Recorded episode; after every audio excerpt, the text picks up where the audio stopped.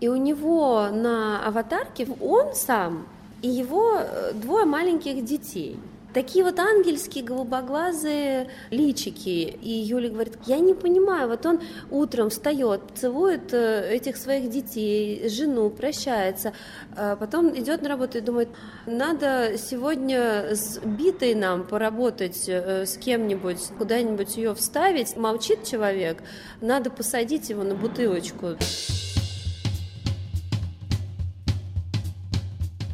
Вы слушаете подкаст «Вавилон Москва». Меня зовут Елена Фанайлова. Здравствуйте. Меня интересует современная политическая история и художник за работой. Как и персонажи сериала «Вавилон Берлин», герои подкаста «Вавилон Москва» не знают, окажутся ли они в эмиграции, в тюрьме или в безопасности. Они отстаивают свои убеждения, ненавидят войну, анализируют политику, любят свободу, свою и чужую. Свобода Украины – это их принцип.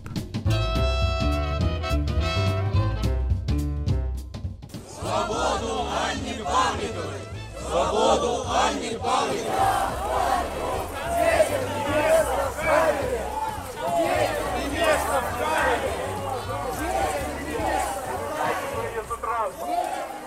Протестующая Москва, силовики, прокуроры и судьи, провокаторы и подростки в деле нового величия и одноименном документальном фильме Анны Шишовой и Дмитрия Боголюбова. С 2018 года режиссеры наблюдали и фиксировали судебные процессы по делу против молодых людей, которых обвинили в создании экстремистской группы с целью подрыва государственного строя и осудили на тюремные сроки от условных до шести с половиной лет заключения. Главными героинями фильма стали Анна Павликова, на момент ареста несовершеннолетняя, и ее мать Юлия, которая, защищая дочь, становится гражданской активисткой. Дело нового величия, по мнению адвокатов, журналистов, общественных деятелей и правозащитников, является политическим и сфабрикованным. Оно возникло из группы в Телеграме благодаря четырем агентам-провокаторам, один из которых, Руслан Д., он же Александр Константинов, он же Родион Зеленский, сам написал устав организации, придумал ее название, а затем выступал основным свидетелем на процессе. Обвинение строилось на показаниях внедренных агентов. В фильме кадры скрытой видеосъемки провокатора Руслана Д., портреты служителей карательного аппарата, свадьба Анны Павликовой и правозащитника Константина Котова в матросской тишине, марш матерей и многочисленные протестные демонстрации в Москве 19 и 20 годов. С режиссером Анной Шишовой мы говорили на фестивале Ардок Фест. В вашем фильме портрет Москвы, портрет города – это, конечно, город больших массовых движений, столкновений протестующих и ОМОНовцев, силовиков – Одновременно это как бы частная история Анны Павликовой. Давайте про народные массы поговорим. Смотрите, мы снимали с 18 э, года по, э, собственно, 22 но в 21 был приговор, а 22 у нас еще были досъемки. И, соответственно, с 18 года мы старались фиксировать так или иначе все выступления массовые Дело начинается в 18 году? Да, это 18 год. Э, март 18 их э, арестовывают. И дальше в течение двух с половиной, по-моему, лет идет сначала, ну, типа расследования, хотя все и так вообще всем понятно было с самого начала. Потом идут суды, но суды на самом деле шли с самого начала, вот как их арестовали, они шли просто бесконечно. Это была такая особая пытка для ребят и для их родных. Причем суды, я бы сказала, вспоминая здание суда, это вообще в таком не очень удобном месте города. Э, сначала это был Люблинский суд, который маленький сам по себе. Это как это, ну не совсем окраина, но не центр. В общем, Люблинский суд. И он набивался огромным количеством прессы, правозащиты, просто каких-то неравнодушных людей. Это была такая территория свободы на самом деле. Приставы, пресс-служба, они, конечно, просто одуревали вообще от вот этого всего. Часть заседаний потом шла в Мосгорсуде, и часть еще в одном суде, тоже совсем такая а, уже окраина, по поводу образа протестов. Да, мы снимали, собственно, вообще все протесты, и на них же сами и были. И в итоге было понятно, что мы не хотим делать хронику. было важнее показать некое вот это общее ощущение трансформации. Такой отправной точкой для нас был марш матерей, последний несанкционированный митинг, когда не закатывали людей. И появилась какая-то надежда, которая потом была прихлопнута очень быстро были последние такие мощные летние протесты из-за выборов, потом Навальный, и с каждым разом это было вот все новое ощущение страха, больше камер, которые тебя считывают, больше милиции, причем милиции абсолютно везде. Это на подъездах в метро, к центру, когда подъезжаешь, уже там все было набито этими... Все перекрытые маленькие а, улочки. И было ощущение абсолютно какого-то вот осады, там, не знаю, гражданской войны, военного положения. И, конечно, было дико смотреть на родной город в каком-то ну вот очень странном, искореженном виде, и потом вот наши ряды редели, потому что людям было просто страшно.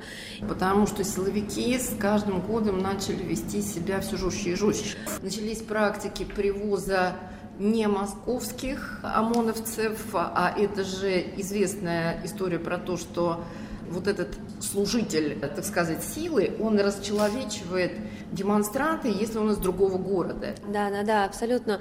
Вот это чувство безнадежности, это для меня было очень показательным каким-то э, личным наблюдением, когда на одном из последних протестов, где мы даже не снимали, там была я, Юля и Костя Котов. Юля – это мама Ани, Ани Павликовой. Да, Ю- Юля Павликова. А Костя потом стал ее мужем мужем Ани Павликовой. Да. защитник, который включился в это дело. Да, да. Костя это уникальный человек. Он выходил на абсолютно все все дела, которые были связаны с нарушением прав человека, начиная там с достаточно раннего такого времени, он выходил за крымских татар, он выходил за Сенцова. Собственно, благодаря ему во многом Сенцова и передали э, Украине. У а... вас, кстати, есть кадры с протестов, где люди стоят с плакатом «Свободу Олегу Сенцову». Да, да, это еще вот было время, когда Сенцов э, находился в жутких пыточных э, условиях, и Костя Котов каждый день выходил с плакатом в поддержку украинских моряков и в поддержку Сенцова. Конечно, его арест был одним из, вот знаете, череды шоковых арестов. Это сейчас мы уже привыкли, это сейчас мы уже вот, э, ну просто это как оседает какая-то боль, да, внутри. Но когда дали Кости 4 года, люди рвали на себе волосы, мы не могли в это поверить, это было совершенно немыслимо. А сейчас это всем мыслимо и понятно. И то же самое с протестами, вот это вот чувство э, полной какой-то безнадеги и ощущение, что ты в абсолютно чужом городе, хотя я родилась и выросла в Москве.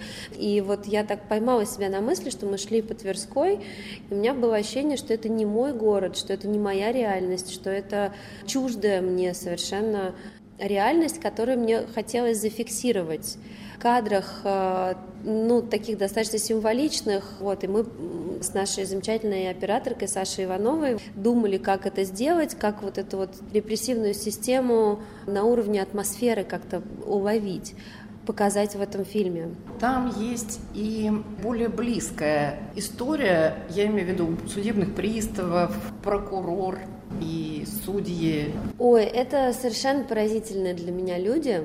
Особенно, конечно, судьи. Была у нас перед глазами череда судей, не все они попали в монтаж, попало три.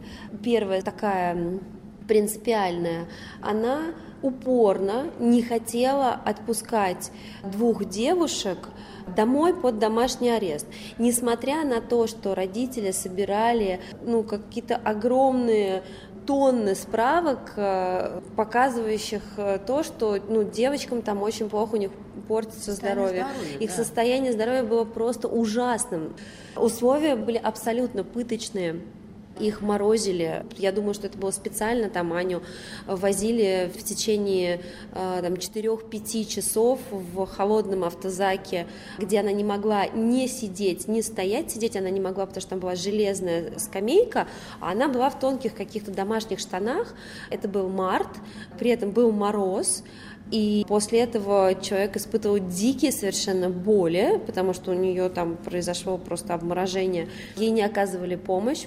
Она спала в течение двух недель на бетонном полу в камере, где было помимо нее там около 55-6 женщин.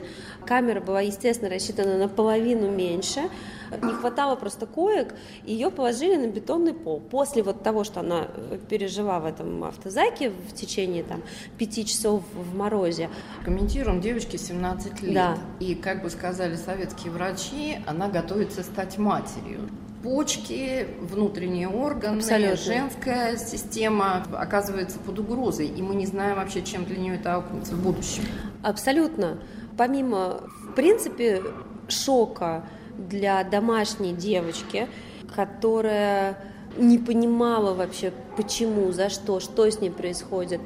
Ведь э, там еще некоторые такие ужасные истории, которые мы не смогли вставить в фильм, но вот есть возможность некоторые из них рассказывать. Например, э, за день до ареста к Ане на работу, она работала в ветеринарной клинике, пришли э, некие мужчины в штатском, которые принесли папку, где были фотографии всех ее друзей, фигурантов дела, и предлагали ей сдать их в обмен на то, чтобы не быть арестованной. Они, конечно, не хотели арестовывать 17-летнюю девчонку, чтобы не было вот того, что случилось потом, да, потому что действительно тогда э, еще было такое время, что это вызвало шок у особенно там московского общества, и они этого всего не хотели. Они пришли к ней на работу, она, значит, увидела эту папку, увидела фотографии Костыленкова, Маши, и сказала нет.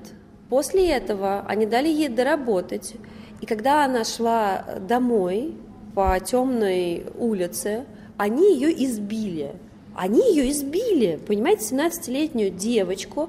Об этом мне рассказала ее сестра и ее мама. Она приходит домой вся в синяках. А так как она была дико напугана, она не понимала, что происходит, они пытались из нее ну, что-то вытащить, а, видимо, у нее было настолько шоковое состояние, она до сих пор детали этой истории не рассказывает никому, ни своему адвокату, ни своим близким. Вот э, я как бы рассказываю то, что мне рассказывала Юлия и Настя с Саниных слов, э, и это не вся история, что там они ей говорили, что они с ней делали, непонятно. И в эту же ночь в 5 утра к ним пришли э, с арестом. И Аня не спала, она позвонила своим всем друзьям, предупредила их, никто не поверил в это, никто не уехал ну как, они были абсолютно наивные люди.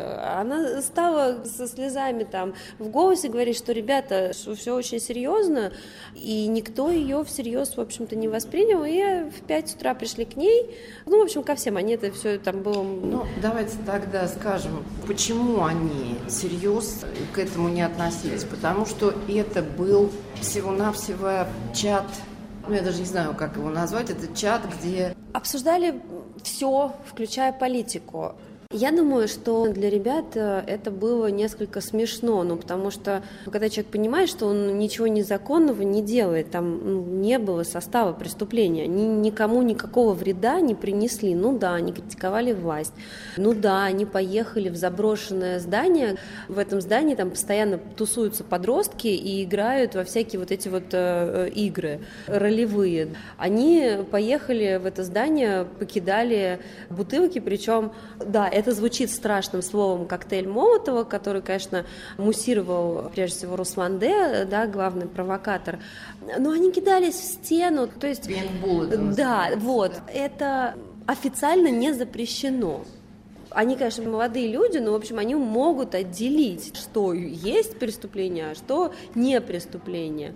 Я как э, такой книжный червь изучала вот эти материалы дела, и там очень интересно.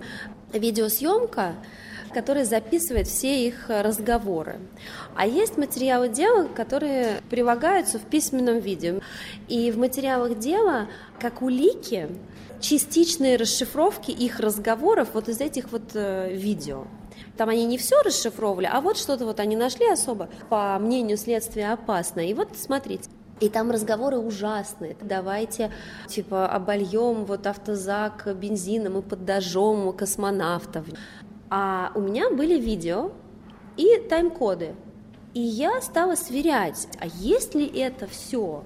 И что-то там просто дописано, а что-то, что говорил Руслан Д, провокатор, приписано Ане и э, Руслану Костыленко.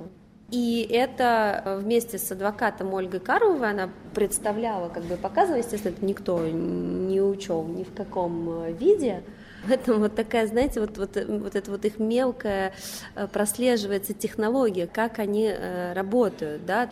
Я, ну, понимала, что все плохо, но такое окончательное развенчание иллюзии на тему того, что кто-то пытается что-то выяснить или понять, виновен на самом деле человек или нет.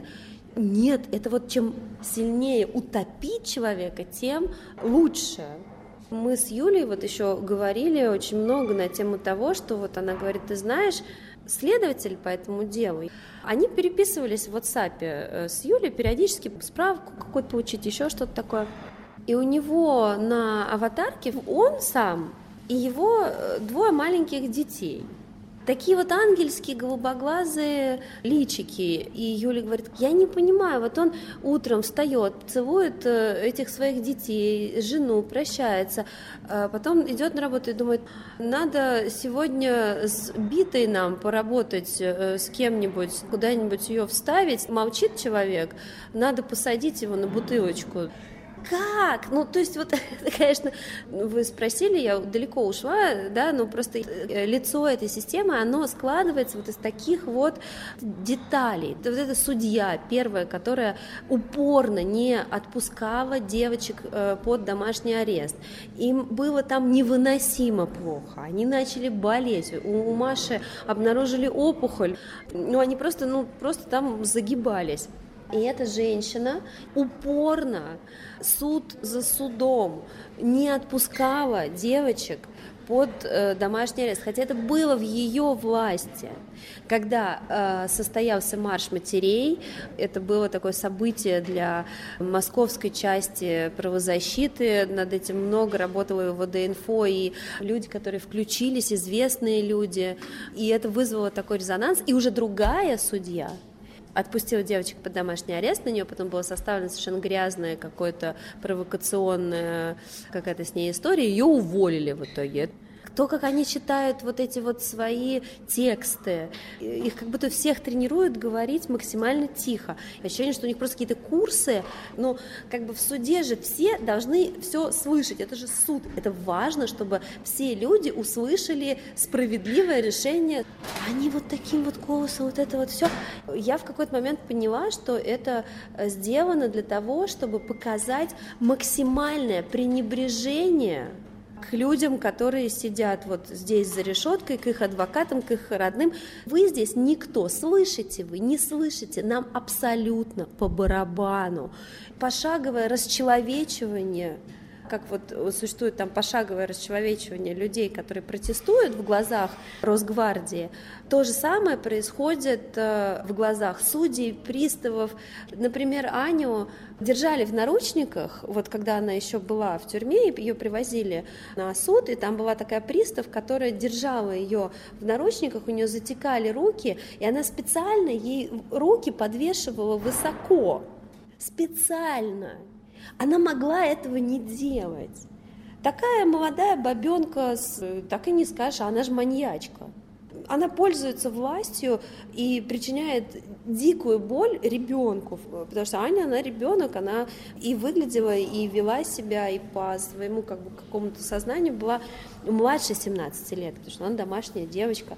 Ну, то есть эта женщина издевалась над ребенком, чья вина даже независимо, если бы она уже была доказана, да если бы она даже убийцей была, она просто пользовалась властью, ее бесило, что пришло так много людей, которые поддерживают, хлопают, там, кричат на суде. И она Аня мстила. Я не знаю, как э, показать портрет этих людей. Мы, ну, вообще-то и судить всех их нужно. Я только хотела сказать, мне кажется, что после Бучи вопрос, э, как работать с этими людьми, он должен быть закрыт. Вопрос должен стоять об их наказании. Безусловно. Мы вернемся после объявлений. Говорит Радио Свобода. Круглосуточный прямой радиоэфир и аудиотека лучших программ и подкастов «Свободы» на YouTube-канале «Радио Свобода Лайв». Радио «Свобода» на экране твоего монитора, в твоем мобильном и в твоих наушниках.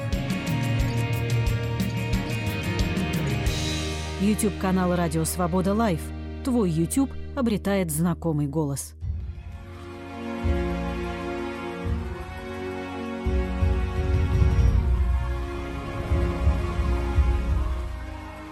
Протестующая Москва, силовики, прокуроры и судьи, провокаторы и подростки в деле нового величия и одноименном фильме.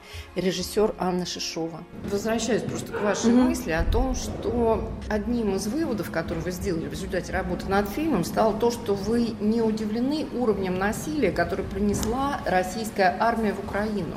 Я стала это понимать, э, собственно, когда погружалась в дело новое величие, параллельно было понятно, и мы все знали, я имею в виду люди, которые жили в России и как-то интересовались э, политическими делами, что дело нового величия — это одно из многих дел. То есть в это же время произошло дело сети. И потом они пошли как конвейер. Сейчас их уже какое-то огромное количество дел, которые по этому же лекалу сделаны. Но когда погружаешься в технологию одного конкретного дела и видишь просто количество людей, задействованных внутри одного дела, ну, конкретно там сетью, например, ФСБ занималась, величием занималась смежная группа, видимо, там Центр Э, в какой-то момент подключилась ФСБ, но просто видишь, какое количество людей ведет себя абсолютно неадекватно. Походя, рутинно применяет насилие. И тут уже не возникает вопрос, даже не вопрос, а такой отговорки облегчающей, что ну какой-то маньяк там Руслан Д, какой-то там генерал один. Нет, это просто штат. Я как раз хотела спросить, вот портрет Руслана Д., который в этом фильме представлен абсолютно выпукло. И мы видим, что это неадекватный человек. Это человек, одержимый какими-то своими безумными конспирологическими идеями, которые даже задокументированы. Они задокументированы на его видео, в его переписке, в этом чате. И, и это штатный сотрудник органов. Вопрос, как вам удалось вытащить эту информацию? Информация о том, что он штатный сотрудник или в целом его... В целом э, его психорисунок. Собственно, это также происходило по каким-то деталям, которые я набирала. А, не все вошло в фильм, но образ выстраивался именно таким образом. Вот я там поговорила с адвокатом Руслана Костыленкова. Помимо того, что она рассказала там про ужасные пытки по отношению к Руслану Костыленкову, она говорит, понимаешь, мальчик э, целеустремленный, очень хороший, Костыленков, сирота из э, такой неблагополучной семьи, у него рано умерла мама, папа, были проблемы с алкоголем и тоже умер, он из маленького подмосковного городка, но вместо того, чтобы стать там тоже алкоголиком или наркоманом, он хотел вот как-то себя проявить. Он действительно очень харизматичный, у него очень хорошо соображает голова, он лидер, такой симпатичный парень, в него были влюблены девочки. Тот человек, на котором можно было, на вот этом образе таком привлекательном, которого можно было объединить какое-то количество людей. Руслан Д. это понял, и как бы заменил ему условно отца, который им восхищается. То есть он стал ему давать любовь, уважение, говорить, насколько его мнение важно. Такая же история была с Аней. Он понял, что это такая вот по жизни девочка отличница. На этом ее шантажировал. Когда она хотела выходить уже, он просто стал ей угрожать э, и говорить, что ты ведешь себя как крыса, так нехорошо, то есть вот это чувство вины заставил ее привести Руслану какую-то биту и там противогаз, который потом были приложены к материалам как дела. Вещдоки. Как вещдоки, да. Хотя да, даже на скрытых съемках видно, как они достают этот противогаз э, и ржут все над ним, что смотрите, какая прикольная штука. Ну нахрена как бы противогаз, чтобы свергать власть? Ну что за бред? Его приложили как доказательство, одно из доказательств того, что они собираются, значит, свергать власть насильственным путем с помощью противогаза. Потом то, как он себя ведет на вот этих скрытых съемках, его манера вбрасывать какие-то шуточки, каждая из них, она не смешная, но она про какое-то насилие, якобы вот мы сейчас все вместе это сделаем. Вот то, что там поджечь э, мента там, или подмешать пенопласт в коктейль Молотова, и это он рассказывает ребятам. И, конечно, портрет Руслана Д. Э, это такая, ну, конечно, он человек э, уникальный в этом смысле. Остальные люди, которые вот такого типа штатные сотрудники, они без вдохновения работают. Кого-то э, изначально интересовали деньги, потом произошла какая-то моральная деградация, у кого-то сидит кто-то из родственников, это очень частая история. Этим родственникам шантажируют. Вот, например, по Мальцевской революции, это было вот одно из таких первых полномасштабно сфабрикованных дел, Мальцевское дело, там очень большую роль э, сыграла женщина, у которой сидел сын. Очень часто это делают э, люди, на которых какой-то компромат, что-то такое внутри наших доблестных служб. Вот эта гомофобия их построена еще и на том, что там реально много геев. И если их застукали, все, они сделают все, что угодно. А Руслан Д, он идейный. Он это делал с большим вдохновением. У него своя теория о том, кто достоин кто недостоин, что... Пройти революцию. Вот да. Когда, там есть вот эта его прекрасная да. фраза, в кавычках, конечно, прекрасная, что эти люди, если они идут в революцию, они должны пострадать, они должны доказать, что они достойны этого пути. Там какая-то концепция, которая, видимо, у него сложилась в какое-то время. Это похоже на, может быть, бред мессианства. На бесов Достоевского это похоже. Да. Это очень похоже Конечно. на героев э, бесов Достоевского. И это для него служит моральным оправданием всего того, что он делает. Это редкий случай.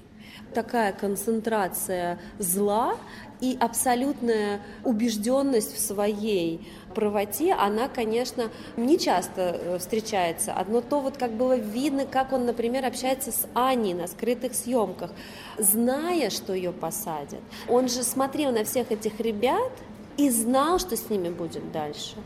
Просто даже слушать его голос в диалогах с этими людьми, это поразительный опыт. Это зло, как оно есть. Если он это будет слушать, ему, конечно, наверное, будет это все очень льстить. Я бы не хотела, потому что на самом деле это гаденький крысеныш, который мнит себя э, Бога человеком. И очень удобно мнить себя Бога человеком, пользуясь органами безопасности России особого дара я тоже тут не вижу. Тут просто редкостная человеческая мерзость. Портрет отвратительный. Когда ты видишь это на экране, ты понимаешь, что это воплощение абсолютного зла. Давайте о добре, о ваших героинях сейчас. У Ани 4 года под домашним арестом. По-моему, четыре с половиной. Вот как эти времена под домашним арестом она проводит? Там, конечно, куча всяких правил и ограничений, она может выходить из дома, Значит, она не может, э, например, иметь э, банковский счет, не может работать, не может выезжать никуда за пределы Москвы. У нее нету загранпаспорта, естественно, не может покинуть э, Россию и Москву. Она должна проходить постоянные официальные проверки под строгим запретом, участвовать в каких-либо политических акциях. Но даже если она проходила мимо пикетчика, то это уже участие в политической акции. За любое нарушение одного из правил э, ее помещают в тюрьму. То есть условное заключение меняется на реальное.